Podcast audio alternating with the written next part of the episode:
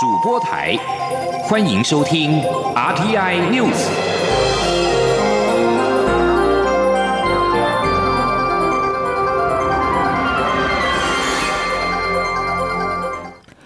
各位好，我是张旭华，欢迎收听这节央广主播台提供给您的 RTI News。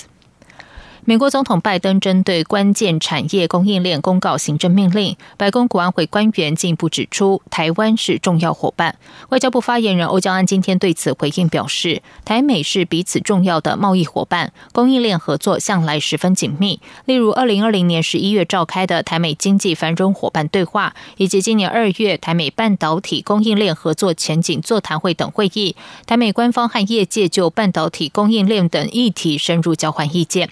未来，我国政府也会持续跟拜登政府密切合作，进一步深化台美全球伙伴关系与经贸往来。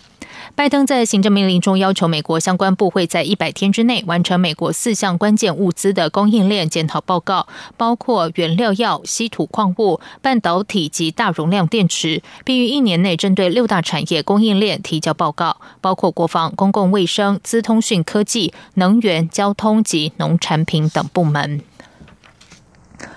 中国公布《宗教教职人员管理办法》，预计五月一号实施，规定中国宗教教职人员必须效忠共产党，宗教要中国化，实践社会主义，维护国家统一。外交部今天表示，此管理办法是中共钳制宗教自由的铁证，其中明定宗教教职人员必须拥护中国共产党的领导，使宗教国家化、中共化，无视宗教自由的普世价值。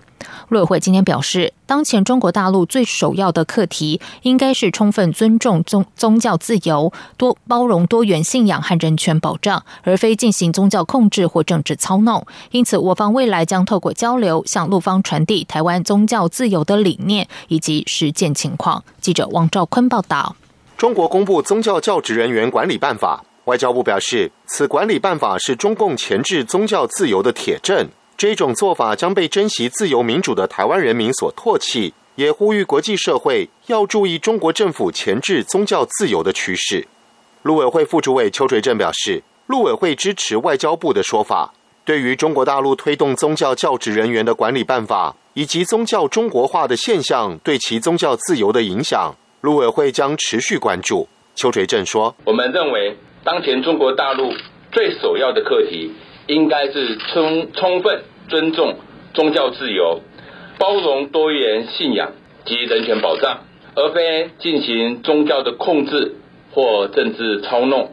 未来我们在进行交流的部分，我们也会透过交流向陆方传递。”台湾宗教自由的理念以及实践的情况。关于疫情缓解后恢复正常有序交流的期许，邱垂正指出，过去政府会确保人民权益以及往来秩序，我们会持续调整跟精进完备。目前会检视相关的法规制度，如果有相关具体内容，会适时对外说明。邱垂正也再次呼吁对岸放弃强加于人的政治主张。以及一直以来的负面打压，要为两岸良性互动做出相对的努力与承担，在相互尊重、善意理解态度下，务实面对问题，提出良善举措，才有助逐步化解双方的对立与分歧。中央广播电台记者王兆坤台北采访报道。中央流行疫情指挥中心今年一月开始实施加强版机组员防疫措施。不过，随着秋冬防疫专案陆续松绑，民航局长林国显今天也表示，期盼三月能够看到指挥中心适度放宽。对此，指挥中心指挥官陈时中表示，渴望于下周将居家检疫的时间缩短为五天，再进行自主健康管理九天。记者吴丽君报道。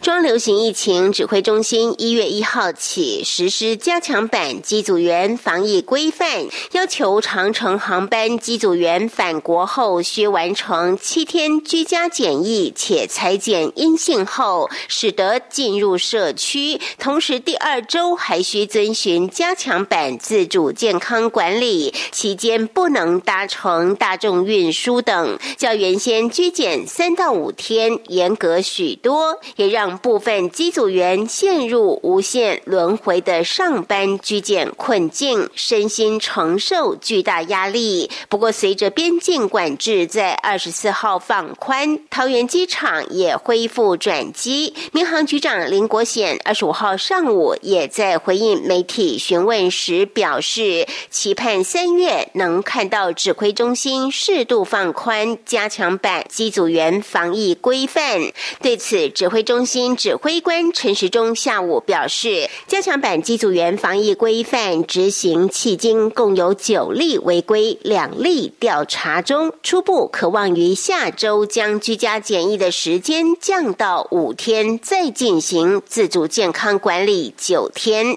他说，在初步上面，我们是认为我们是会把这个检疫的时间再缩下来了，因为看起来这些个案大概九个案子里面有七个个案是航空公司自己来通报的。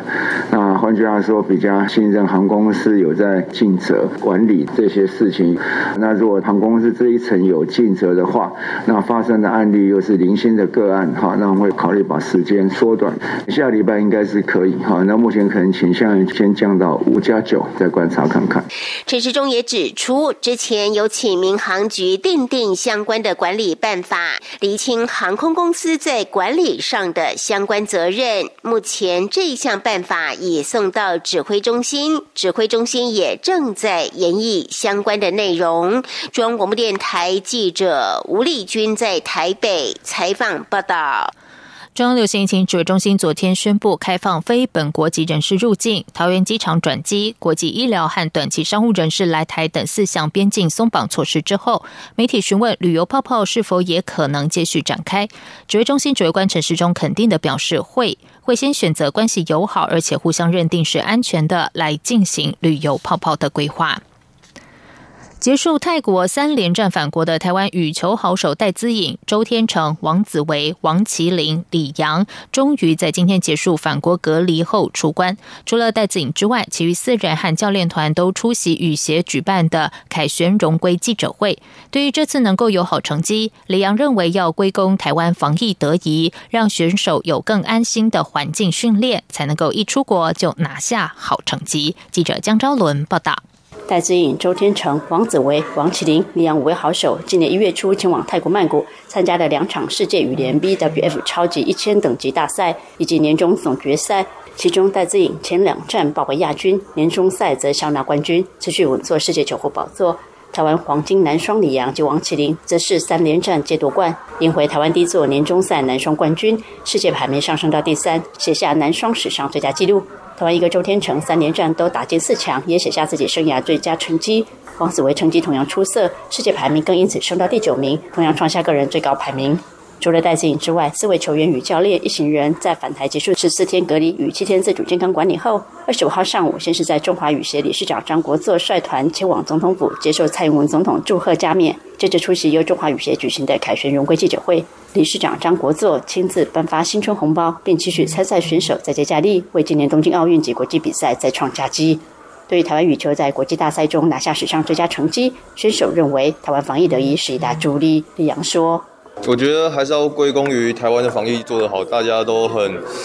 注重身体吧，我觉得这部分让我们可以更安心在国内训练，所以才有机会让我们在今年一出我们出国的时候就马上拿到这么好成绩。当然，背后还有我们的很重要的防护员及教练他们给予我们的支持，还有我们公司。那其实这对我们来讲都是给我们一个很优良的训练环境，才有让我才有机会让我们在比赛的时候发挥更好的表现。隔离期间，周天成、黄子维仍安排训练，李阳及王麒麟则利用空闲时间线上联手打电动。王麒麟还因为在泰国待了一个月，无法吃到台湾美食，干脆利用隔离时间大饱口福一顿。面对接下来的赛程，选手们都表示将以参加有奥运积分的赛事为主，包括五月底、六月初接续登场的马来西亚与新加坡公开赛、亚锦赛，若有举行也将参赛。最终目标就是冲刺东京奥运，全力争取最好成绩。中国面台记者超伦台北采访报道。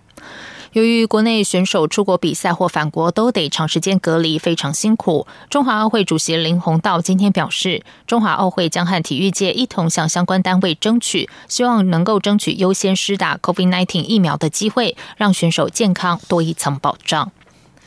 继续来关心的是，经济部统计处今天公布一月工业生产指数一百二十五点四，年增百分之十八点八一，其中制造业生产指数年增百分之十九点六七，同为历年单月次高。经济部指出，虽然二月份有农历春节因素，工作天数减少，制造业生产指数恐将衰退，但由于国际需求回温，疫苗施打渴望推升国际经济复苏，经评估仍然有机会维持正成长。记者谢嘉欣报道。受到农历年前备货效应显现、新兴科技需求以及远距宅经济商机畅旺影响，加上去年一月有农历春节，导致基期偏低。今年一月工业生产指数一百二十五点四，年增百分之十八点八一，而占比最大的制造业指数来到一百二十七点六，年增百分之十九点六七，两者都是历年单月次高，且连续十二个月正成长。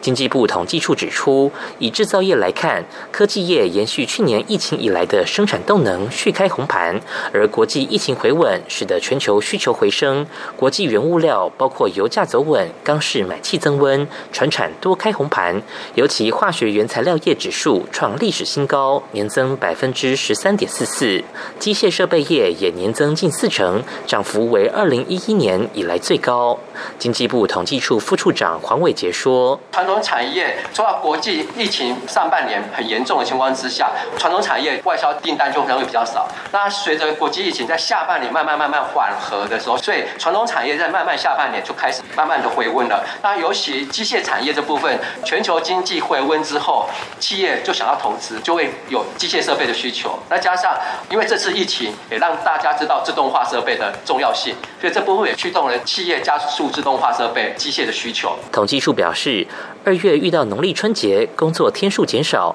制造业生产指数料将月减一到两成，但和去年同期相比，尽管按照过往经验是可能衰退，但现在国际经济回稳，还是有机会能够守住正成长。预料将落在负成长百分之三点二到正成长百分之一点七之间。中央广播电台记者谢嘉欣采访报道。经济部今天并公布了一月批发、零售、餐饮营收统计，其中批发、零售表现都维持红盘走势，尤其是零售业，受惠汽车挂牌数一月首度冲上五万多辆轰台，零售业收再写下历史单月新高。而餐饮业则是持续受到 COVID-19 疫情的拖累，年减百分之十五点三。不过经济部表示，内需动能稳健复苏，而且今年春节落在二月，可以刺激消费，加上去年二月疫情冲击显现。使得机器较低，评估二月餐饮业有望回春翻红。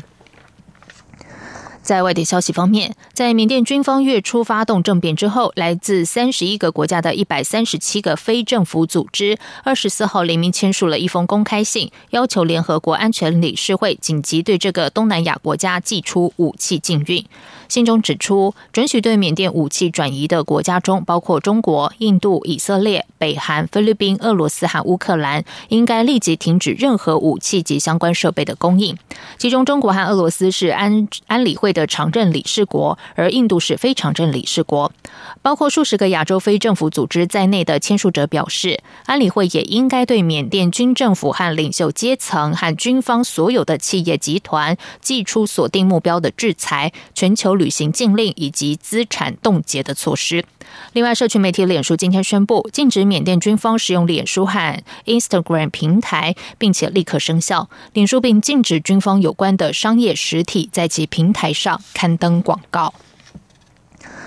俄罗斯国际传真社报道，亚美尼亚武装部队今天发表声明，要求总理帕辛扬及其政府下台。亚美尼亚和亚塞拜然去年为了纳戈诺卡巴克。卡拉巴克地区爆发六个星期的流血冲突，造成了数千人死亡。批评者指称，帕新扬应该要对这场冲突简直是一场灾难。帕新扬因此面临民众示威和要求下台。帕新扬今天透过脸书直播向全国发表演说，拒绝下台，并说武装部队要求他下台，形同政变，呼吁支持他的民众到首都叶里凡来集结。帕新扬并表示，他已经开除了亚美尼亚武装部队参谋长。纳戈诺卡拉巴克地区位于高加索山区的南部，在亚塞拜然境内，不过人口却是以亚美尼亚人为主。多年来的谈判都无法达成和平条约化解争端。去年九月二十七号，两国再度为此爆发激战，并持续四十五天。在俄罗斯的协调之下，双方签署协议终结冲突。这里是中央广播电台台湾之音。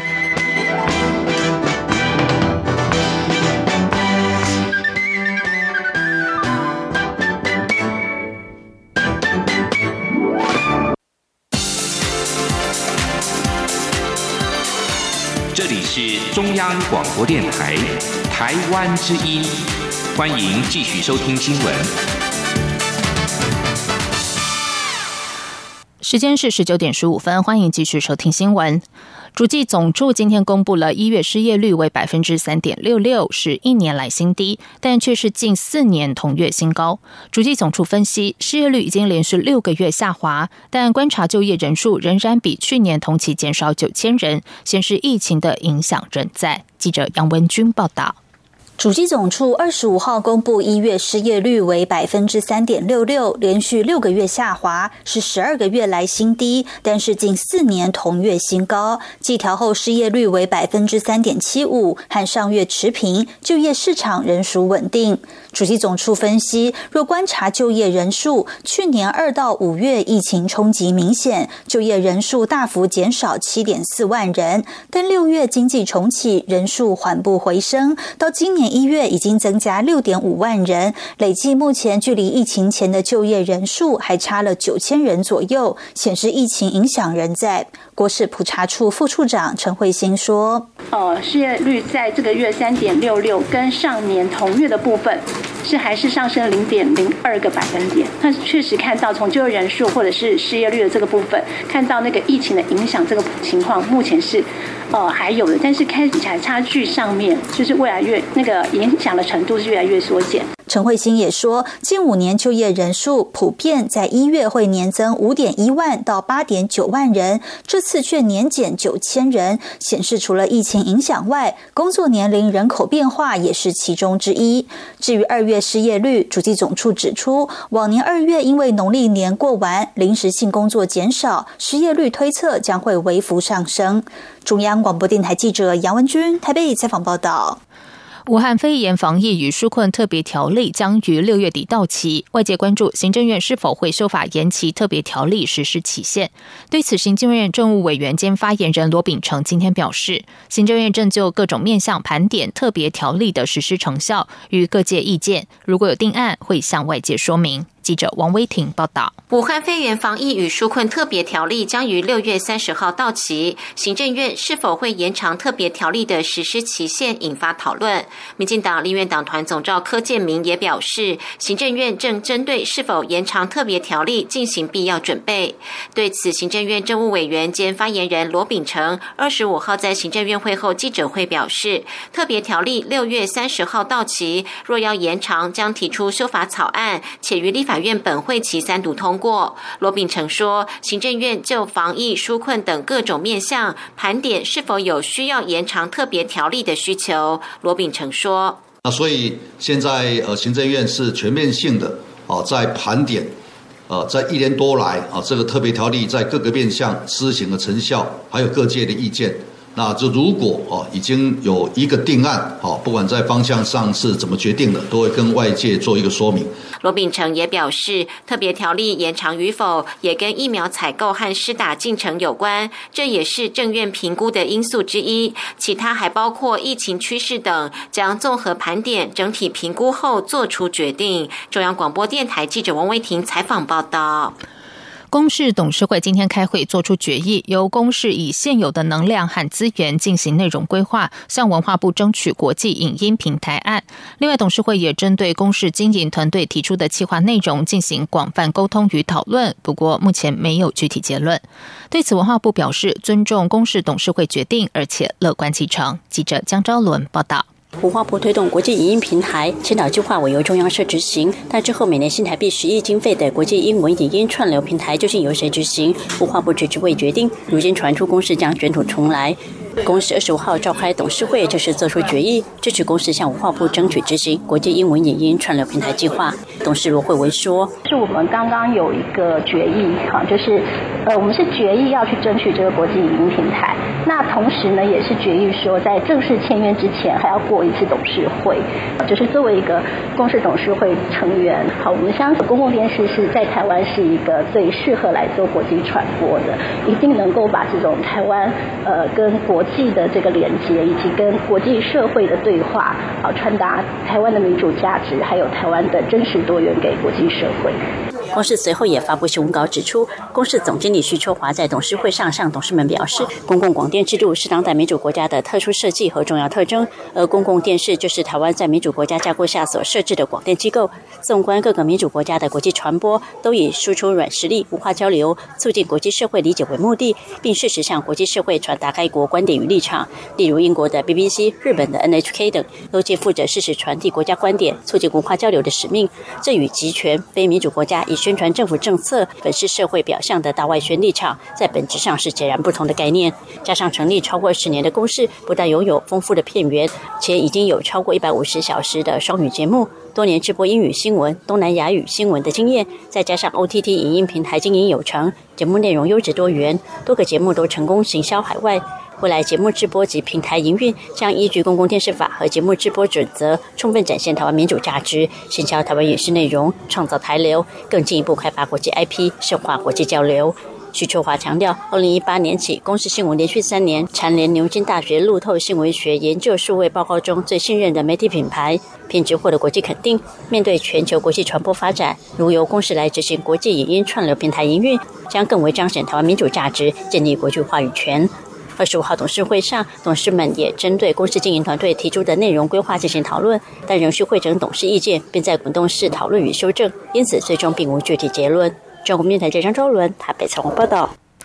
为了反对中油新建第三座天然气接收站，环保团体发起保护早教公投联署。行政政务委员兼发言人罗秉成今天表示，政府对三阶的态度是全力保护早教，所以删除九成原定的开发面积，接收站只剩下原先的十分之一，避开早教区域。罗秉成指出，三阶如果要变更地点到台北港，恐怕要延长新建天然气管线四十公里，整个作业时间会推迟十一年，届时北部恐怕会出现电力缺口。他表示，三阶现地新建，政院已经指示各部会加强沟通。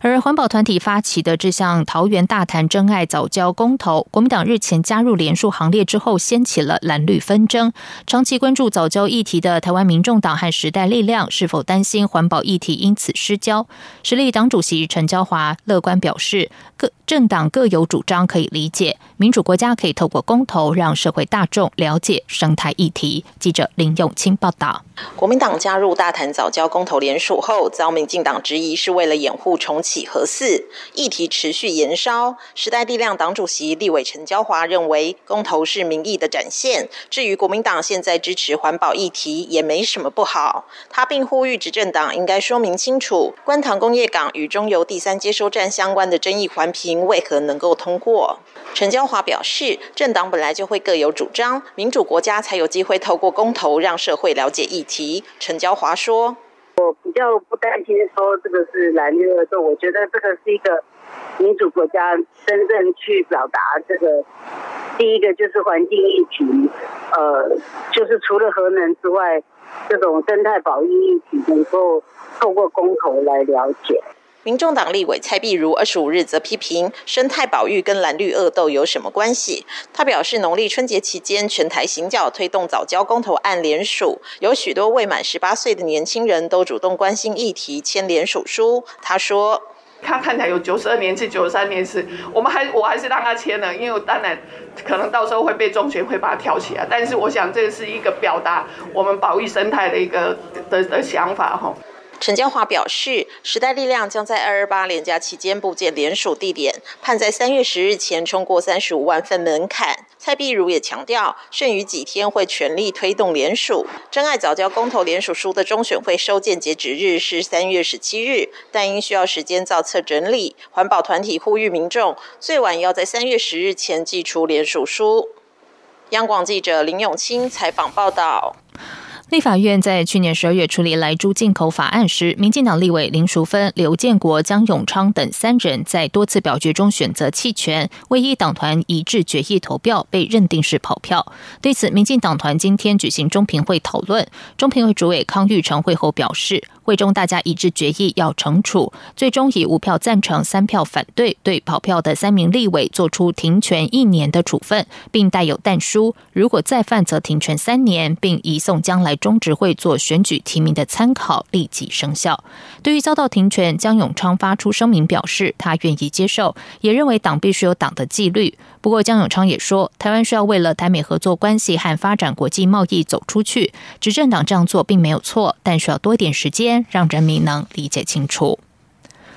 国民党今天举办了立法务实研讨会，就立法院新会期议题攻防凝聚共识，提出十七项攸关食安、儿福、环保、居住正义的优先法案，和二十二项四十岁以下族群关切的新兴议题。国民党主席江启臣致辞时表示，新的一年挑战不轻松，许多议题跨越族群领域，党中央和智库将扮演最佳协助角色，让国民党国民党跟人民更靠近。而近日蓝白合作引发讨论，媒体报道，国民党立院党团总召费鸿泰日前和民众党团干部会面，讨论修宪议题以及赵伟选举席次极大化。费鸿泰今天出席国民党立法实务研讨会受访时表示，这件事情是进行式，不过尚未定案，他不排除跟任何政党合作。接下来进行今天的前进新南向，前进新南向。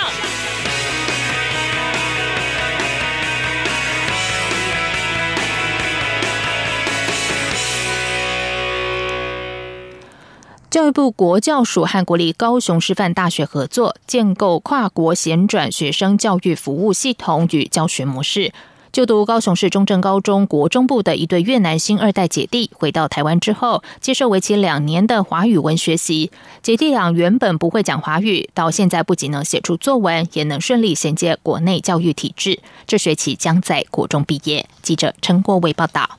在海外长大的新住民子女回台后，常因华语文听说读写能力有限而无法融入学校国教课程。我国为这群孩子建构跨国衔转学生教育服务系统与教学模式，今年也以高雄市为试行指标，提供全国各级学校标准处理流程与华语文教育协助。教育部国教署表示，有一对就读高雄市中正高中国中部的越南新二代姐弟，当时返台华语文完全不通，因而。让国三的姐姐降转到国一，和国一的弟弟一同学习，也相互照应，并透过华语补救经费及跨国衔转专业团队的建议，展开华语文学习。国教署科长陈碧玉说：“华语老师一开始为姐弟俩自编以日常生活的华语文为教材，大约两个月后，就将课程融入国小国语课本。到了国二的时候，那个华语老师他就也在加入那个国中的国语课本。”还有那个绘本的阅读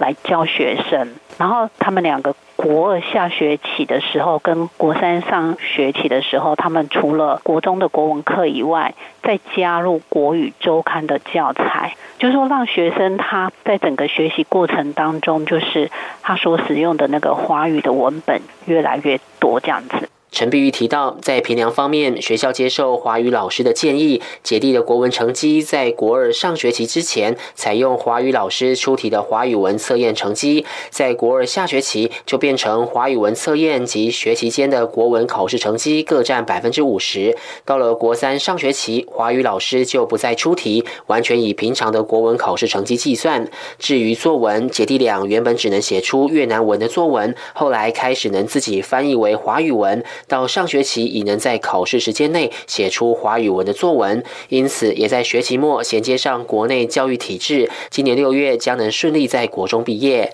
国教署表示，希望透过跨国衔转学生教育服务系统，帮助新住民子女融入国内教育环境，并提升华语能力，展现学习成效。中央广播电台记者陈国伟台北采访报道。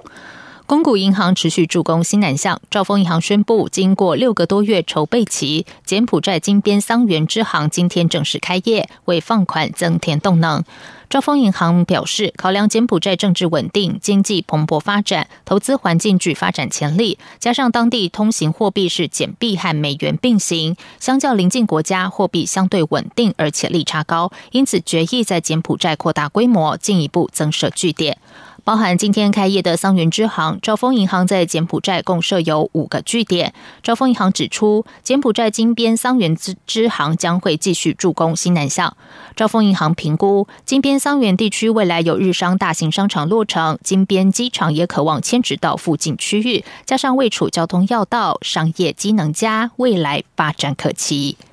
以上新闻由张旭华编辑播报，这里是中央广播电台台湾之音。